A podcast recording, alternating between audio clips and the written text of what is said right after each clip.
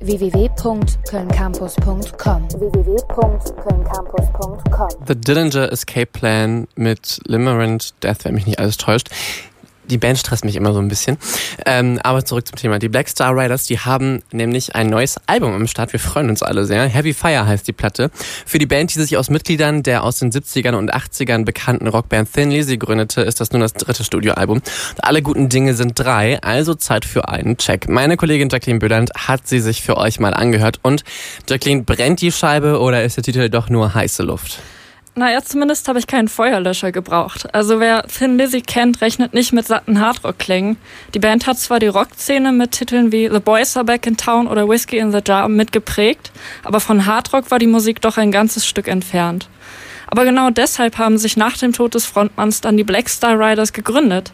Die sechsköpfige Band machte lautere, härtere Musik und war eben nicht mehr das, was Thin Lizzy ausmachte.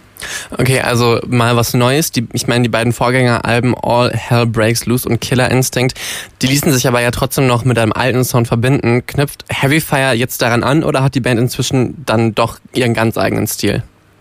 Also leugnen lassen sich die Wurzeln sicher nicht. Das liegt zum einen hörbar am Sänger und Gitarristen Ricky Warwick. Dessen Stimme wird immer mal mit der des Thin Lizzy Frontmanns verglichen. Trotzdem ist das neue Album noch ein Stück weiter davon entfernt. Der Sound ist etwas härter geworden, die Band experimentiert mit den Songs und insgesamt klingt die Platte moderner. Okay, ähm, das klingt jetzt trotzdem nicht so, als wäre die Platte jetzt richtig heavy und für Ohren aus Stahl gemacht und für so die ganz harten Leute? Also richtig lauten Hardrock vom ersten bis zum letzten Ton gibt es hier tatsächlich nicht, obwohl in vielen Rezensionen die Power der Songs hochgelobt wird und von einer Platte voller Hits gesprochen wird. Man wird mit dem titelgebenden Opener Heavy Fire schon ordentlich in den Stil reingeschmissen. Der Song heizt mit durchgängig, durchgängiger Gitarrenbreitseite, aber trotzdem stellenweise ein wenig schleppend ein. Mit deutlich mehr Tempo holt ein holt einen dann When the Night Comes In an zweiter Stelle ab. Definitiv ein Song zum Rocken und schon eher das, was man sich von einer Platte mit dem Titel Heavy Fire wünscht. Okay, ziehen die Black Star Riders das Tempo dann auch durch oder gibt es noch andere Überraschungen auf der Platte? Die Platte experimentiert. So richtig modern, rockig und hart bleibt es nicht. Dafür liefern Songs wie Who Rides the Tiger und Testify or Say Goodbye soliden Rocksound, der stellenweise ein wenig an den klassischen Southern Rock und sogar an Country-Musik erinnert. Oh nur eben mit elektrischen Gitarren.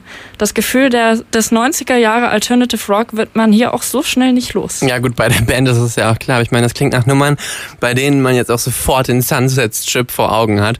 Hm, gibt's jetzt auch so richtig ruhige Nummern, so ein bisschen Kuschelrock-mäßig? Cold War Love lässt tatsächlich ein bisschen Luft dazu, aber so ganz kuschelig ist die Nummer auch nicht.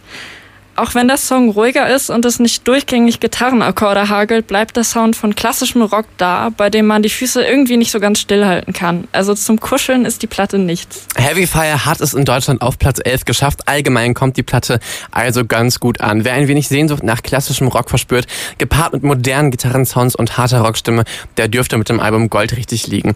Zum Reinhören gibt es jetzt bei uns When the Night Comes In von Black Star Riders www.kölncampus.com www